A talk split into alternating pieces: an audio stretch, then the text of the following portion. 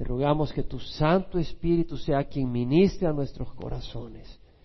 Gracias, Santo Espíritu de Dios, que ha sido derramado sobre el pueblo de Dios para abrir nuestros ojos, para traer convicción de pecado, para dar fortaleza, Señor, en las luchas, para guiar nuestro camino en la oscuridad, Señor, para prevenirnos de los peligros, para darnos entendimiento de la palabra divina de vida.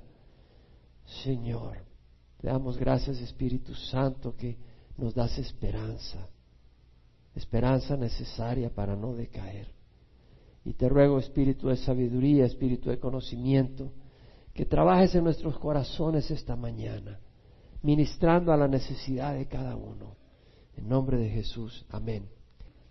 Estamos estudiando la primera carta de Pablo a los Corintios y empezamos el capítulo 12, trata de los dones espirituales y el domingo pasado hablamos del Espíritu Santo. Vamos a hablar de dones espirituales, pero queremos hablar primero del Espíritu Santo. Y este domingo vamos a seguir hablando del Espíritu Santo antes de entrar a los dones espirituales, porque creo que es importante. Pablo dice en el capítulo 2, en cuanto a los dones espirituales, no quiero hermanos que seáis ignorantes. No queremos ser ignorantes en dones espirituales y tampoco queremos ser ignorantes sobre el Espíritu Santo. Sabéis que cuando eras pagano, de una manera u otra eras arrastrado hacia los ídolos mudos. Cuando uno era pagano, cuando uno no conocía al Señor en espíritu y verdad, estábamos que esta estatua, esta imagen aquí y allá. Por tanto, os hago saber que nadie hablando por el Espíritu de Dios dice Jesús es anatema y nadie puede decir Jesús es el Señor excepto por el Espíritu Santo. No podemos reconocer la presencia de Dios sin el Espíritu Santo. Ahora bien, hay diversidad de dones por el Espíritu, pero el Espíritu es el mismo. Hay diversidad de ministerios, pero el Señor es el mismo. Hay diversidad de operaciones, pero es el mismo Dios el que hace todas las cosas en todo. Vemos la Trinidad, el Padre, el Hijo y el Espíritu Santo. Pero a cada uno se le da la manifestación del Espíritu para el bien común. A uno les dado palabra de sabiduría por el Espíritu, a otro palabra de conocimiento según el mismo Espíritu, a otro fe por el mismo Espíritu, a otro dones de sanidad por el único Espíritu, a otro poderes de milagros, a otro profecía, a otro discernimiento de Espíritu, a otra interpretación de lenguas, a otro diversas clases de lenguas, pero todas estas cosas las hace una y el mismo Espíritu. Vemos que es una persona distribuyendo, una persona distribuyendo individualmente a cada uno según la voluntad de Él, tiene una voluntad. El Espíritu Santo, hay tres situaciones que caracterizan la relación del Espíritu Santo con el creyente. El Espíritu Santo está con el creyente, podemos decir con, con el creyente, el Espíritu Santo está en el creyente, podemos decir en, y el Espíritu Santo es derramado sobre el creyente, podemos decir sobre, y voy a explicar sobre las tres relaciones. El Espíritu Santo está con el creyente, en el griego es para, de ahí viene parácletos, el consolador, el que viene a la par, para, viene a la par, para asistirlo a uno en el camino, para ayudarle, para guiarlo, para interceder por uno, para ser defensor de uno ante un juez. Viene el Espíritu Santo eh, para ayudarnos en nuestro caminar. En el tiempo de los discípulos de Jesús, los primeros discípulos, los apóstoles, cuando Jesús caminaba en la tierra física y visiblemente, el Espíritu Santo estaba con los discípulos durante ese tiempo, no en ellos, no había sido derramado en ellos. De hecho, en Juan 14, 16 y 17, Jesús les dice, yo rogaré al Padre y Él os dará otro consolador para que esté con vosotros para siempre, es decir, el Espíritu de verdad, a quien el mundo no puede recibir, pues ni le ve ni le conoce, pero vosotros sí le conocéis porque mora con vosotros y estará en vosotros. Mora con vosotros, le dijo Jesús. El Espíritu Santo está morando con ustedes. Está en medio de ustedes, le dijo. Pero va a estar en ustedes. Todavía no estaba en ellos. Vemos que cuando Jesús fue a la región de Cesarea de Filipo con los apóstoles, les preguntó, ¿quién dicen los hombres que es el Hijo del Hombre? Y unos dijeron, bueno, unos dicen que tú eres Juan el Bautista, otros dicen que eres Elías, otros Jeremías o uno de los profetas. ¿Y ustedes quién dicen que es el Hijo del Hombre? ¿Quién dicen que soy yo? Y Pedro dijo, tú eres Cristo, el Hijo del Dios viviente. Jesús le dijo, bienaventurado Simón, hijo de Jonás, porque eso no te lo reveló carne ni sangre, sino mi Padre que está en los cielos. Entonces vemos acá de que Jesús reconoce que Simón, Pedro, había entendido que Jesús era el Cristo, el Mesías prometido, el Hijo del Dios viviente, pero no era por su propia astucia, sino que Dios le había abierto el entendimiento y era a través del Espíritu Santo que estaba habitando entre ellos. Ahora, Jesús habló de que el Espíritu iba a estar en ellos. Y la palabra en en el griego, ¿sabe cuál es? En. La misma, en. Y quiere decir en el interior. En Juan 20, 21 al 22, cuando Jesús había resucitado, esa tarde que se le aparece a los discípulos, le dice, pasa a ustedes, pasa a vosotros, como el Padre me ha enviado, así también yo os envío. Y después de decir esto, sopló sobre ellos y les dijo, recibid el Espíritu Santo. Es decir, el Señor sopla y, le dice, recibid el Espíritu Santo. En ese momento ellos recibieron internamente el Espíritu Santo. Es decir, no habían nacido de nuevo, estaban con Jesús, creían en Jesús, pero el nuevo nacimiento ocurre cuando viene el Espíritu y entra en ellos para hacer una nueva creación. Son nuevos creyentes, es decir, nacido de nuevo. En Primera de Corintios 6, 19 al 20, un versículo, par de versículos que hemos leído varias veces, vemos de que somos templo del Espíritu Santo. Entonces un templo es donde está esa deidad. Entonces, si nosotros somos templo es porque el Espíritu Santo está dentro de nosotros. Y es lo que dice Pablo, no sabéis que vuestro cuerpo es templo del Espíritu Santo que está en vosotros, dice, el cual tenéis de Dios y no sois vuestro, Él está en nosotros pues por precio habéis sido comprado. Por tanto, glorificad a Dios en vuestro cuerpo y en vuestro espíritu, los cuales son de Dios, porque el Espíritu Santo habita dentro de nosotros. En Efesios 1, 13 al 14, una escritura muy importante, como toda la escritura, pero acá dice Pablo, en Él, en Cristo, también vosotros, después de escuchar el mensaje de la verdad, el Evangelio de salvación, y habiendo creído, fuiste sellados en Él con el Espíritu Santo de la promesa. Entonces es al creer el mensaje, no solo al oírlo, y no solo decir sí yo creo como cualquiera dice sí yo creo pero sigo por mi propio camino. Eso no es creer. Creer es realmente decir Jesús es el buen pastor. Realmente Jesús me da vida. Realmente las palabras de Jesús son verdad. Cuando tú empiezas a creer de esa manera y empiezas a seguirle, esa es la verdadera fe. Y dice, al creer, habiendo creído, fuiste sellado. En ese momento el Espíritu Santo entró en tu corazón. Y dice que nos es dado como garantía, nos es dado, lo tenemos adentro de nosotros, sí, tú lo tienes. Nadie merece, es por la sangre de Jesús. Dice, pero yo estoy luchando con mis tentaciones, yo estoy, sí, por eso necesitas el Espíritu Santo. Dios te dio el Espíritu Santo para darte victoria en las tentaciones, pero me caigo, me he tropezado exactamente, pero te levantaste, quiere decir que no eres cerdo que le gusta el lodo, sino que no te gusta el lodo y te has levantado. El Señor te ha levantado y el Señor quiere ayudarte a no estarte cayendo en el lodo. Y eso es lo que es el Espíritu Santo. Y nos es dado como garantía de nuestra herencia con miras a la redención de la posesión adquirida de Dios para el avance de su gloria. Es decir, el Espíritu Santo nos ha dado como una promesa, como una garantía de que viene un cuerpo nuevo, redimido, que Dios nos va a dar, entraremos al reino celestial, ya no habrá más tristeza, más dolor. Es una promesa, una garantía. Ahora, el Espíritu está con el creyente, el Espíritu está en el creyente y el Señor habló también de que el Espíritu vendría sobre el creyente. La palabra es epi, y ahí viene epidermis, por ejemplo episcopo, episcopal, que quiere decir alguien que supervisa. Epi, sobre. Vamos a ir a Hechos 1, versículo 1 al 8. El primer relato que escribí, escribe acá Lucas Teófilo, trató de todo lo que Jesús comenzó a hacer y a enseñar, hasta el día en que fue recibido arriba después de que por el Espíritu Santo había dado instrucciones a los apóstoles que había escogido. Vemos que Jesús enseñó por la unción del Espíritu Santo. Fíjate la humildad de Jesús. Él se despojó a sí mismo, tomando forma de siervo, y se hizo semejante a los hombres, y siendo hallado en forma de hombre, se humilló a sí mismo, haciéndose obediente hasta la muerte, muerte de cruz. Y en ese caminar fue obediente hasta para lo que decía, dependía del Espíritu Santo. Nosotros queremos enseñar en nuestro hogar, necesitamos el Espíritu Santo.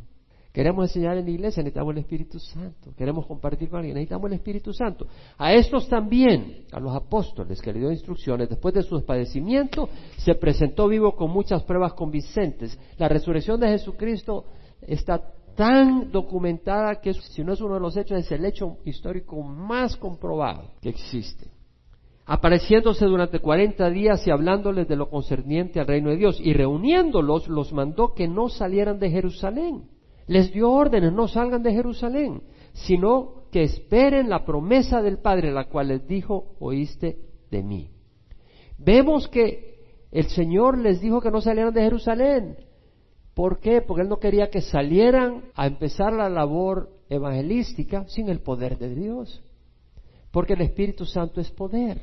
Y sin la sabiduría que uno necesita de Dios, y esa sabiduría es por medio del Espíritu Santo, para entender las palabras, para tener valentía. Les mandó que no salieran de Jerusalén, y, sino que esperaran la promesa del Padre. Vemos que es una promesa. Dios ha prometido el Espíritu Santo. Dios lo ha prometido. ¿Por qué no vas a recibir si Dios te lo ha prometido? Es una necedad, es un insulto a Dios que tú dudes que Él te va a dar el Espíritu Santo cuando Él lo ha prometido. Pues Juan bautizó con agua, pero vosotros seréis bautizados con el Espíritu Santo dentro de pocos días. Ellos ya habían sido bautizados en agua. Si vas a Juan capítulo 3 y capítulo 4, ves de que los discípulos de Jesús bautizaban a los demás discípulos que se iban añadiendo. Era un bautizo de agua. Ahora, Juan Bautista bautizó de agua, con agua, para arrepentimiento, y puedes estudiar eso en la Biblia. Bautizó con agua para arrepentimiento y le decía que pusieran la fe en Jesús. Jesús bautizó para arrepentimiento y para que pusieran la fe en Él que ya había venido. Ya era el Mesías, que lo reconocieran como, como el, Señor a quien seguir, el Maestro a quien obedecer. Y fue el bautizo de agua que Jesús ordenó, él mismo practicó con sus discípulos. Pero hay otro bautizo que es el del Espíritu Santo. Seréis bautizados con el Espíritu Santo entre pocos días. La palabra bautizo en el griego, baptizo quiere decir sumergir, como cuando sumerges una tela para teñirla. Bautizo del Espíritu Santo. Entonces los que estaban reunidos le preguntaban, diciendo, Señor, ¿restaurarás en este tiempo el reino a Israel? Y él les dijo, no os corresponde a vosotros saber los tiempos ni las épocas que el Padre ha fijado con su propia autoridad, pero recibiréis poder cuando el Espíritu Santo venga sobre vosotros. Estaba con ellos, estaba en ellos ya, pero ahora iba a venir sobre ellos. Y me seréis testigos en Jerusalén, en toda Judea y Samaria y hasta los confines de la tierra. Necesitamos ese poder para ser testigos de Jesucristo. Necesitamos ese poder para no avergonzarnos y decir Jesús viene pronto ante una sociedad que se burla de esa idea. Necesitamos poder para decir que Jesucristo es el único camino Ahora que la sociedad te considera un intolerante si tú dices de que el homosexualismo y el lesbianismo es un pecado. No puedes tú odiar a alguien que sea homosexual o lesbiana, porque ese no es el corazón de Dios. Jesús les ama, pero Jesús odia el pecado. Y si tú amas a alguien, tú le vas a hacer ver de que va por el camino equivocado, porque a ti te interesa que se salven, no que vayan engañados en la mentira. Y no solo en el lesbianismo, homosexualismo, en cualquier otro pecado. Tenemos que ser testigos ante una sociedad que rechaza más y más las cosas de Dios. En Marcos 1, 14 al 15 leemos que Juan había sido encarcelado, Juan Bautista. Jesús vino a Galilea proclamando el Evangelio y diciendo, el tiempo se ha cumplido, el reino de Dios se ha acercado, creed en el Evangelio. El tiempo se ha cumplido, el reino de Dios se ha acercado, creed en el Evangelio. Hermanos, el tiempo se ha cumplido. El reino de Dios se ha acercado. Cristo está a la puerta. Cristo está por venir. Hay que estar ciego para no notarlo. Estados Unidos ha venido en picada, pero rapidísimamente. El movimiento evolucionista cada vez es más ciega la gente que apoya eso con un odio contra el cristianismo gente atea que se levanta contra el testimonio de la creación y que está tratando de alejarnos y poner barrera ante Dios para que el, el mundo no venga al Señor es una estrategia de Satanás. Los días están maduros. En Mateo 24 leemos que Jesús dijo, hablando de su venida, como en los días de Noé, así será la venida del Hijo del Hombre, pues así como en aquellos días antes del diluvio, estaban comiendo y bebiendo, casándose y dándose en matrimonio hasta el día que entró Noé en el arca. Ahora, no quiere decir que sea malo comer o que sea malo beber, o que sea malo casarse, si es de acuerdo a la Biblia. El punto es que la gente estaba haciendo todas estas cosas sin tener en mente que venía el juicio de Dios.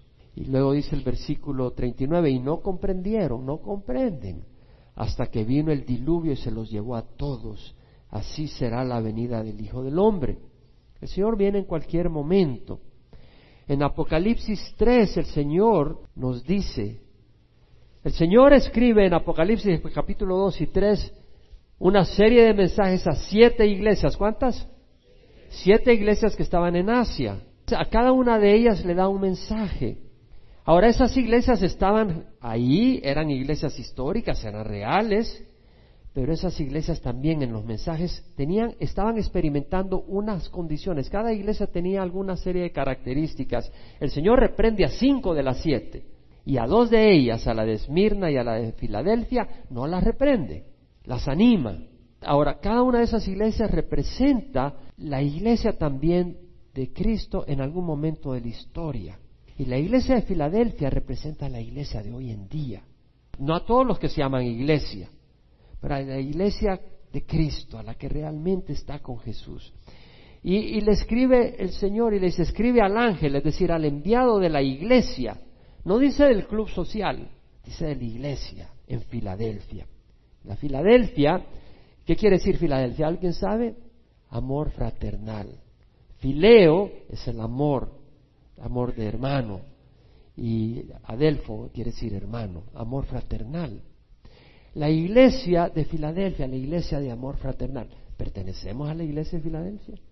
Espero que sí, que haya ese amor fraternal. Amén. No, yo pertenezco a la iglesia de Orange. Bueno, yo espero que sea de Filadelfia. Que tengamos ese amor fraternal. El santo, el verdadero, el que tiene la llave de David, el que abre y nadie cierra y cierra y nadie abre, dice esto. El santo, nuestro Señor Jesucristo es santo, es puro.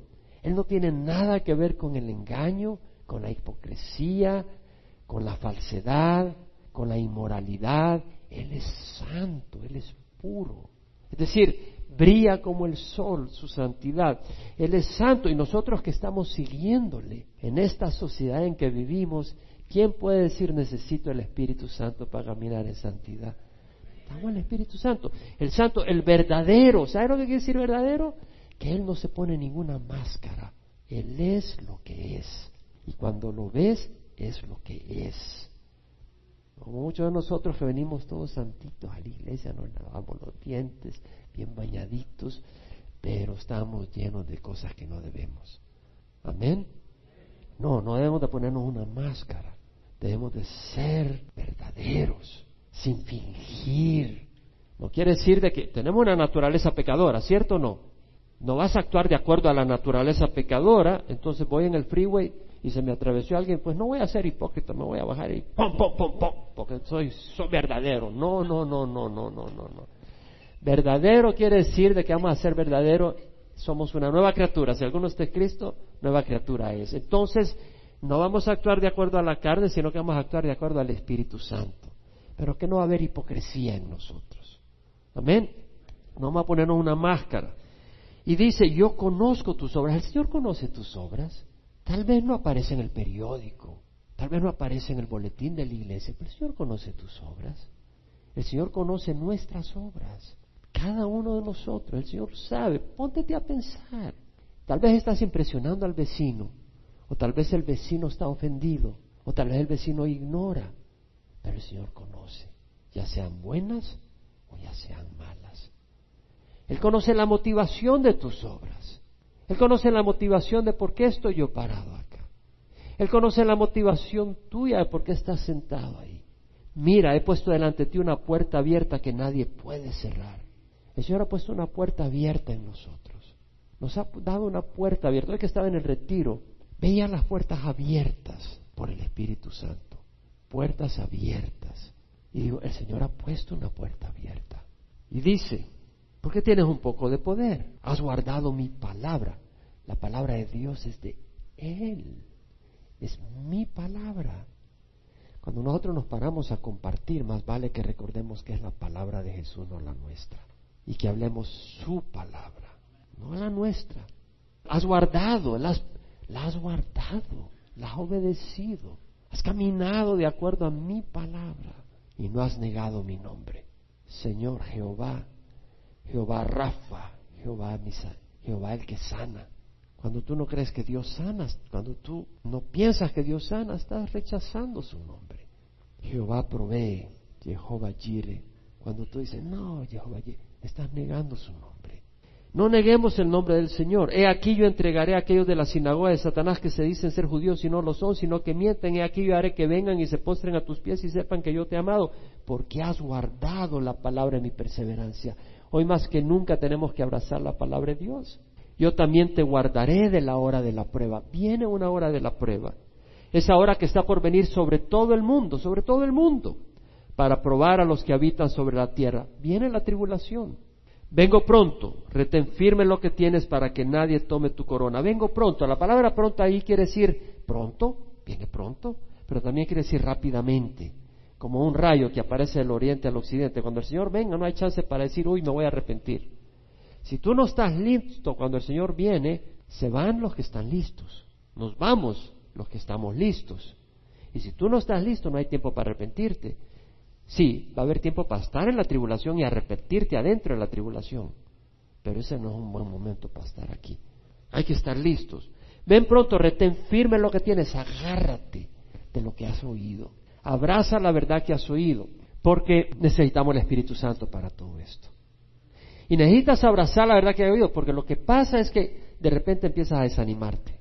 De repente tu corazón se empieza a apangar, apangado, así medio achicar, medio aflojar a desanimar. Y cuando pasa eso, tú sueltas y puedes soltar las promesas de Dios. Vas ahí en las luchas, vienen los problemas y te empiezas a desinflar.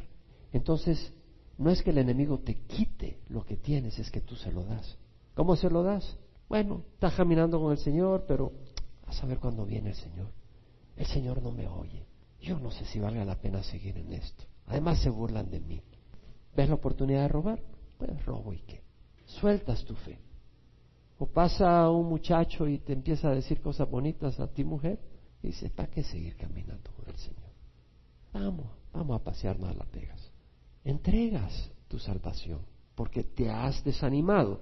Necesitamos el Espíritu Santo para que nadie tome tu corona. La corona que está hablando ahí no es la de una reina o de un rey, sino la, corona del, del que gana en las Olimpiadas, de victoria. Entregas tu victoria te das por vencido. El Señor viene pronto. El Señor promete que al vencedor le hará una columna en el templo de Dios. Es decir, vamos a tener permanencia en la presencia de Dios. Y dice, el que tiene oído, oiga lo que el Espíritu dice a las iglesias. El Espíritu está hablando. Espero que oigamos. Vamos a ir a Hechos 2, donde vemos cuando el Espíritu Santo fue derramado sobre los apóstoles. En Hechos 2, 1 al 8. Es en Pentecostés. Cuando llegó el día de Pentecostés, estaban todos juntos en un mismo lugar. El Señor les había dicho que esperaran la promesa del Padre, que no salieran de Jerusalén, y ahí estaban como juntos, reunidos en oración. Me imagino que alguno se ha desanimado, alguno se ha haber ido a, a pescar y no, no experimentó la promesa del Espíritu Santo, porque se desanimó, se rajó. Fuimos a las montañas el año pasado. No quiere decir que todos tienen que ir, algunos no pudieron ir. Pero experimentamos o no experimentamos el poder del Espíritu. ¿Quién puede decir amén? Lo experimentamos. Aquellos que tuvimos la oportunidad y estuvimos juntos en oración, vimos el poder del Señor. Y lo recibimos, y lo sentimos, y lo experimentamos. El estar juntos, en un mismo acuerdo, no en divisiones, no en pleitos, no en carnalidades. De repente vino del cielo un ruido, como el de una ráfaga de viento impetuoso que llenó toda la casa donde estaban sentados. Lo que llenó la casa no fue el viento, porque no vino viento, sino el ruido de un viento. Vino del cielo un ruido como el de una ráfaga, o sea, oyeron un ruido que venía del cielo, un estruendo que entró y llenó el lugar donde estaban reunidos. Y se le aparecieron lenguas como de fuego que repartiéndose se posaron sobre cada uno de ellos. La palabra lengua es glosa que se refiere al órgano de la lengua. Una lengüita sobre cada uno de ellos que era de fuego. ¿Cómo de fuego? Es decir, no estaba quemándose la cabeza a ellos, era una lengua así rojiza como de fuego, representando fuego que se movía como una lengua de fuego. Y se posó sobre cada uno de ellos, cada uno de ellos recibió esa experiencia sobrenatural.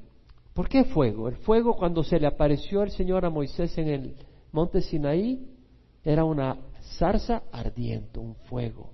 Nuestro Señor es un fuego consumidor, pero también es un fuego purificador. El Espíritu Santo viene a santificarnos, a apartarnos del pecado. Viene a purificarnos.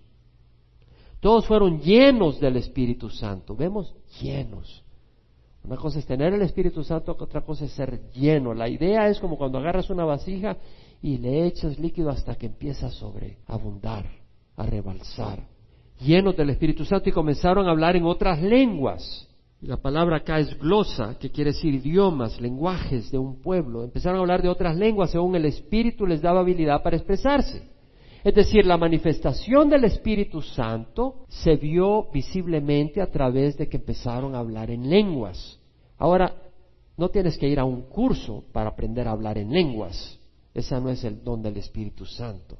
El don del Espíritu Santo es una experiencia sobrenatural donde la persona empieza a hablar en lenguas. Y vamos a hablar un poco más de eso cuando estemos estudiando los dones. Ahora estamos hablando del momento en que vino el Espíritu Santo sobre ellos.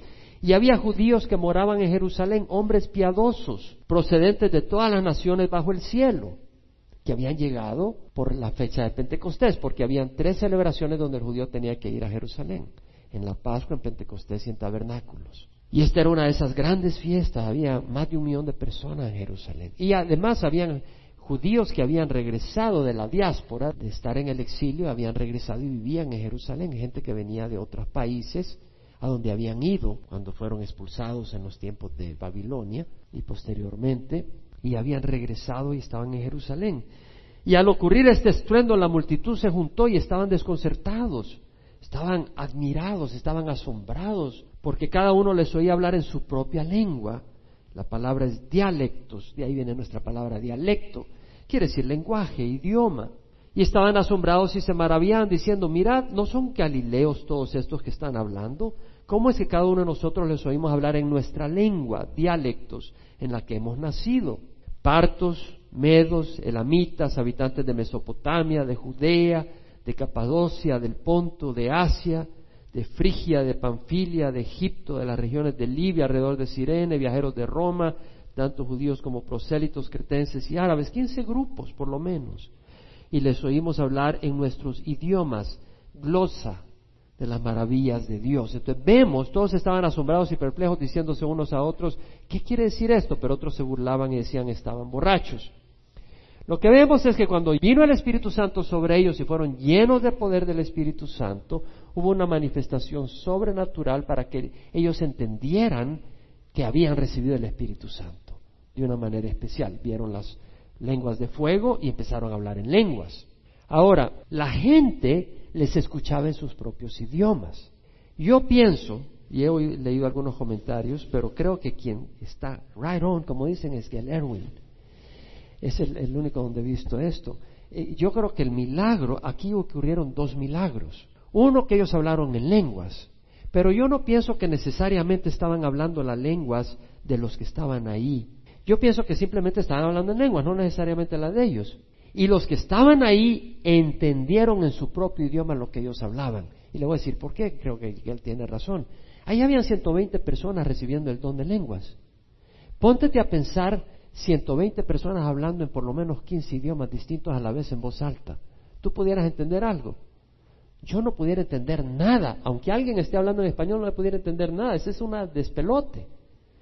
Lo que ocurrió es que ellos estaban hablando en lenguas, pero la gente que estaba ahí, que venía de, sus países, ellos entendían todo. En otras palabras, para ellos le estaban hablando en su idioma. Ese era un segundo milagro que estaba ocurriendo. Y eso es lo que estaba ocurriendo.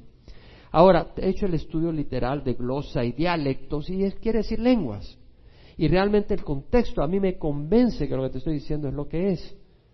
Ellos estaban hablando en lenguas, como el don, don espiritual que menciona Pablo en 1 Corintios capítulo 12 posteriormente, pero no había interpretación de lenguas, no fue necesaria la interpretación de lenguas. Pero cuando alguien habla en lenguas se necesita alguien que interprete para que alguien pueda edificarse. Pero ahí no fue necesaria la interpretación de lenguas porque Dios automáticamente permitió que todos los que estaban presentes pudieran oír y entender. Pero el Señor conoce los corazones y habían algunos que estaban ciegos y decían, estos están borrachos y se burlaban. Realmente no necesariamente cuando tú estés lleno del Espíritu Santo, la gente te va a celebrar. Ahora veamos que el Espíritu Santo ungió a los apóstoles no para hablar de ellos, oh, nosotros somos los distinguidos que nos escogió Dios.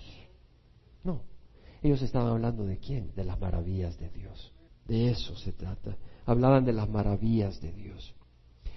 Vemos que entonces Pedro aprovecha la oportunidad. Cada vez que hay una manifestación espiritual es una oportunidad para dar testimonio de Dios. Y Pedro empieza, Pedro poniéndose en pie con los once, alzó la voz y les declaró, varones judíos y todos los que vivís en Jerusalén, sea esto vuestro conocimiento y prestad atención a mis palabras, porque esto no es tan borracho como vosotros suponéis, porque apenas es la hora tercera del día, eran las nueve de la mañana, porque estos no están borrachos, sino que esto es lo que fue dicho por medio del profeta Joel. Joel profetizó.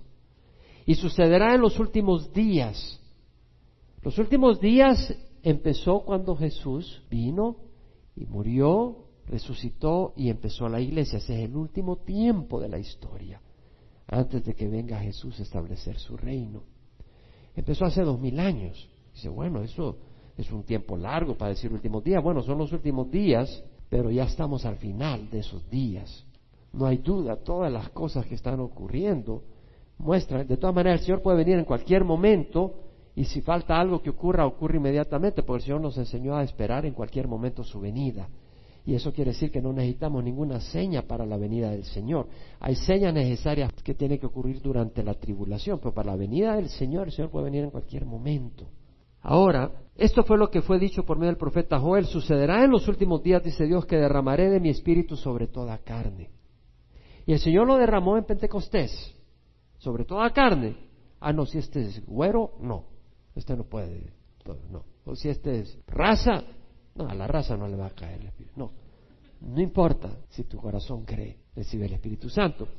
Y vuestros hijos y vuestras hijas profetizarán, declararán palabra. Las hijas también, no son los varones. Vuestros jóvenes verán visiones y vuestros ancianos soñarán sueños. Y aún sobre mis siervos y sobre mis siervas derramaré de mi espíritu en esos días y profetizarán. Tú sabes que en los años de Pentecostés, en Pentecostés se derramó el espíritu. ¿Sabes cuándo volvió a haber un nuevo derramamiento poderoso del Espíritu? ¿Sabes cuándo? En los años 1900. Volvió a ser derramado poderosamente el Espíritu y la gente empezó a hablar en lenguas. Y en los años 1950 volvió a ocurrir, 1960. Yo recuerdo estar en El Salvador y mi hermano había venido a estudiar a Estados Unidos y le escribió una carta a un cura amigo nuestro y le estaba compartiendo que había ido a una reunión y habían, habían dones espirituales y él estaba impresionado. Yo me acuerdo cuando el cura me compartió un poco de esta carta y dije, wow, yo quisiera estar ahí. Yo quiero ver el poder del Espíritu. No había recibido al Señor todavía, pero tenía un hambre por esa experiencia. Bueno, está disponible. Y mostraré prodigios arriba en el cielo y señales abajo en la tierra. Aquí está hablando de los fenómenos que van a ocurrir en la tribulación, al final de la tribulación. Sangre, fuego y columna de humo. El sol se convertirá en tinieblas y la luna en sangre antes que venga el día grande y glorioso del Señor. Es decir, después de la tribulación, el sol va a experimentar poderosamente cambios, lo mismo que la luna, durante la tribulación y al final de la tribulación, y entonces vendrá el Señor a establecer el reino milenial. Y sucederá que todo aquel que invoque el nombre del Señor será salvo. No estoy entrando en mucho detalle de los eventos finales, porque todo eso nos cubriría demasiado tiempo. Pero quiero decirte algo. El Señor está cerca, la economía mundial está en crisis. Ya no has oído hablar de Irán, pero Irán tiene en sus dientes la idea de masticar a Israel, hermanos. Y eso no no se ha callado, ellos siguen con sus planes de armarse nuclearmente. Ahora Siria ya comprobaron que ha usado gas biológico contra su gente. Pero lo que aparentemente está ocurriendo es que no solo el gobierno, aparentemente los rebeldes han usado gas biológico. Ellos lo pudieran usar contra Israel. Y la situación en Medio Oriente está crítica, sumamente crítica. China, que aparentemente China no es ninguna oveja, es la segunda economía del mundo y acaba el gobierno americano de, de confrontarles porque ellos a través del Internet han logrado entrar a las computadoras de las compañías que fabrican las armas de guerra de Estados Unidos, los bombarderos, y han obtenido los secretos. Por eso ellos están construyendo ya armas similares a las americanas, porque han logrado entrar en el sistema de computadoras de los americanos. Ellos no son ninguna oveja. Ellos miren cómo han tratado a la, a la iglesia y han perseguido a la iglesia.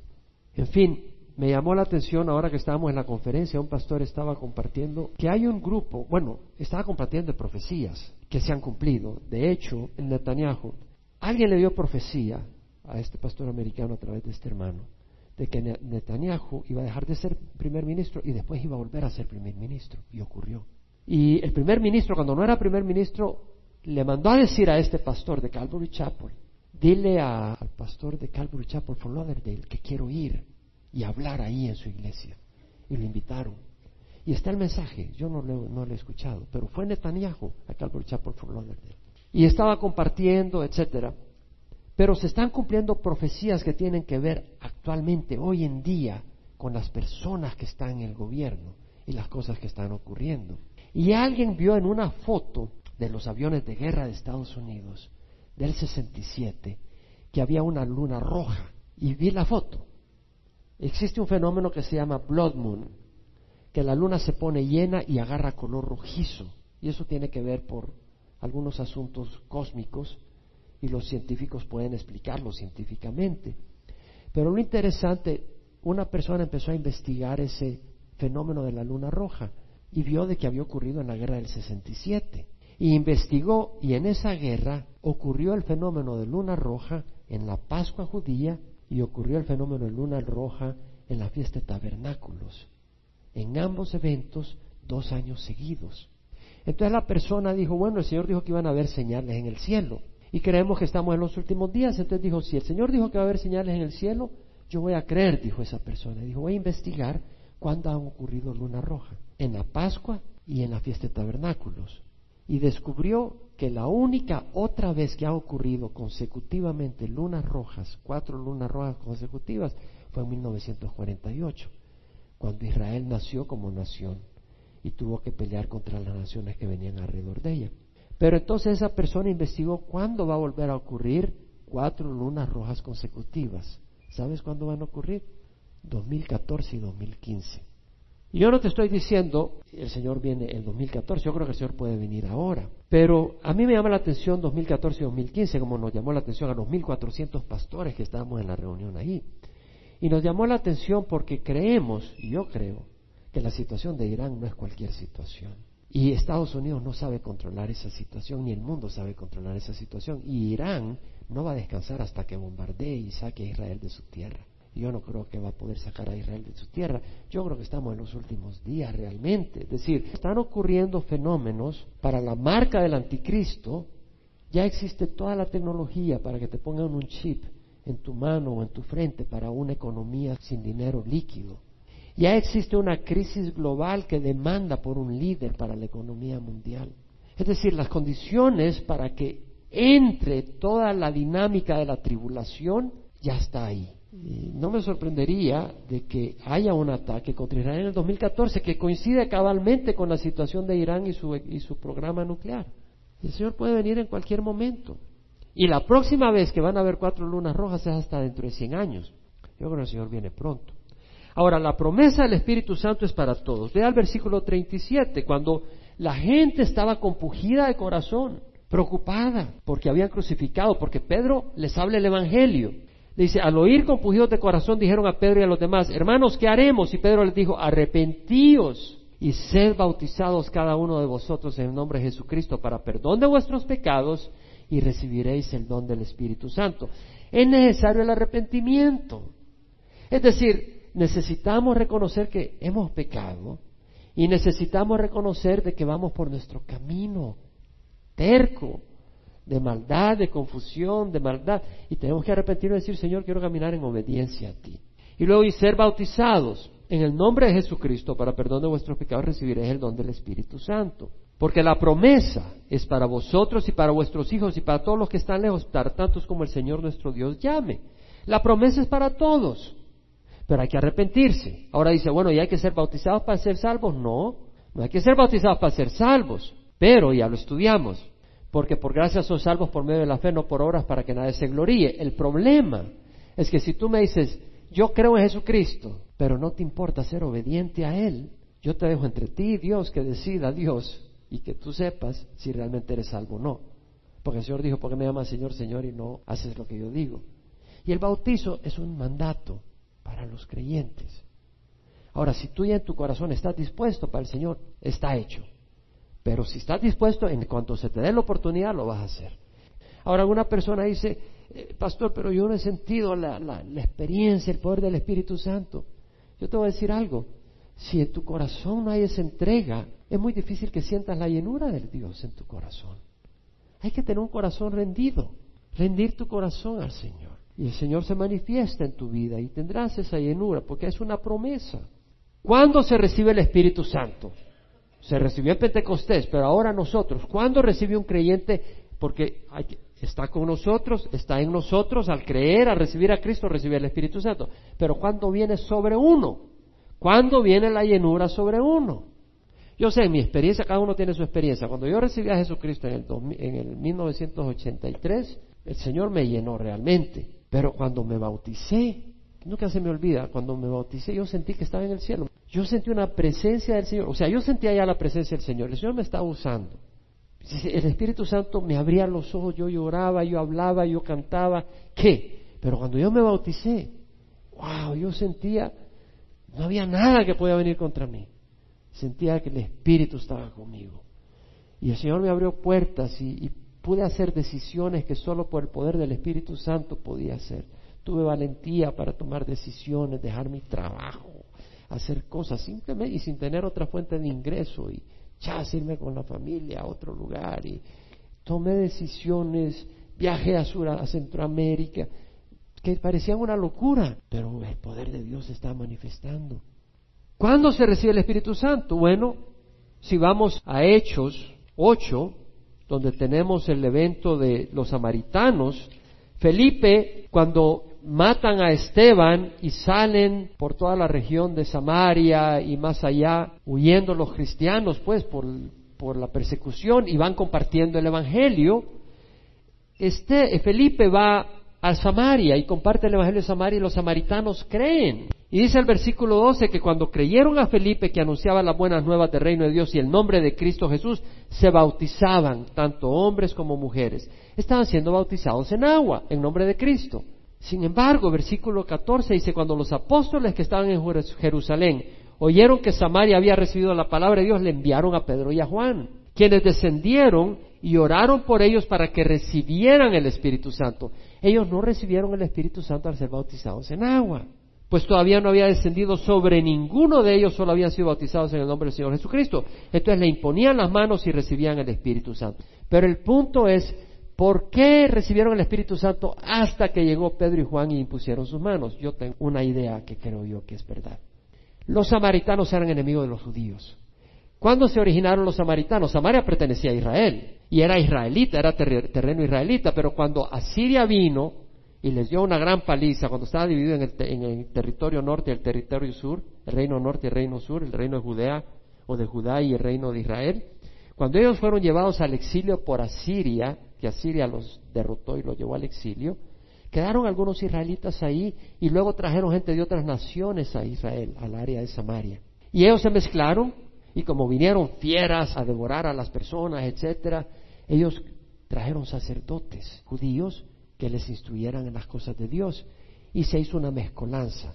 De manera que los samaritanos creían en los cinco primeros libros de la Biblia, pero no creían en los libros proféticos ni nada más.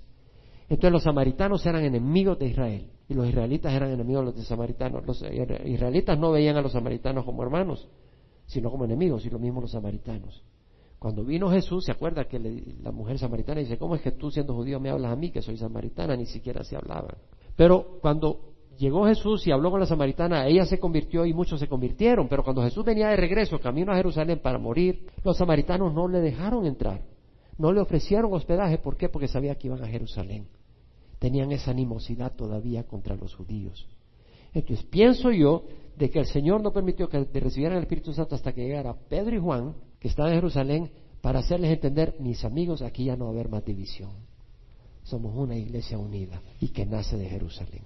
Y por eso creo claramente que el Señor hizo que se derramara el Espíritu Santo hasta que llegara Juan y Pedro. Pero tenemos otro caso donde el Espíritu Santo es derramado antes de ser bautizado en agua. Y lo vemos en Hechos 10, cuando el, el centurión romano Cornelio, que era piadoso, se le aparece el ángel y le manda y le dice manda a llamar a Pedro y Pedro tiene una visión y Pedro está en Jope y Pedro va hacia donde está eh, Cornelio en Cesarea y dice cuando Pedro llega y está reunido Cornelio está reunida la familia los amigos mientras Pedro estaba hablando el Espíritu Santo cayó sobre todos los que escuchaban el mensaje y todos los creyentes que eran de la circuncisión que habían venido con Pedro se quedaron asombrados porque el don del Espíritu había sido derramado también sobre los gentiles, pues se le oían hablar en lenguas y exaltar a Dios. Entonces Pedro dijo, ¿puede pues acaso alguien negar el agua para que sean bautizados estos que han recibido el Espíritu Santo, lo mismo que nosotros? Y mandó que fueran bautizados en el nombre de Jesucristo. Es decir, aquí vemos que el Espíritu Santo se derrama sobre ellos antes del bautizo en agua porque probablemente Pedro hubiera tenido temor de bautizarlos en agua porque eran gentiles. Y el Señor dice, momento, ya te di una visión, que no llames inmundo lo que el Señor dice limpio. Y habiéndole dado la visión, ahora el Espíritu le confirma siendo derramado sobre ellos y ellos empiezan a hablar en lengua y dicen, wow, estos tienen el Espíritu Santo, ¿cómo le voy a negar el bautizo en agua? Y Pedro viene y lo bautiza en agua. Entonces vemos que el Espíritu Santo es recibido en el momento. La pregunta es, ¿has recibido tú el don del Espíritu Santo, la llenura del Espíritu Santo? Bueno, Tú sabrás en tu corazón si la has recibido o no. Hay poder en tu caminar. Hay fruto. Y si no lo hay, el Señor quiere derramarse sobre ti. Cuando el Espíritu Santo se derrama sobre ti, es más que simplemente creer. Hay una pasión, hay una entrega, hay un caminar, hay una vivencia. Quiero mostrarte acá en Hechos 4, donde siervos que ya tenían la llenura del Espíritu, y habían recibido el bautizo del Espíritu, son llenados de nuevo.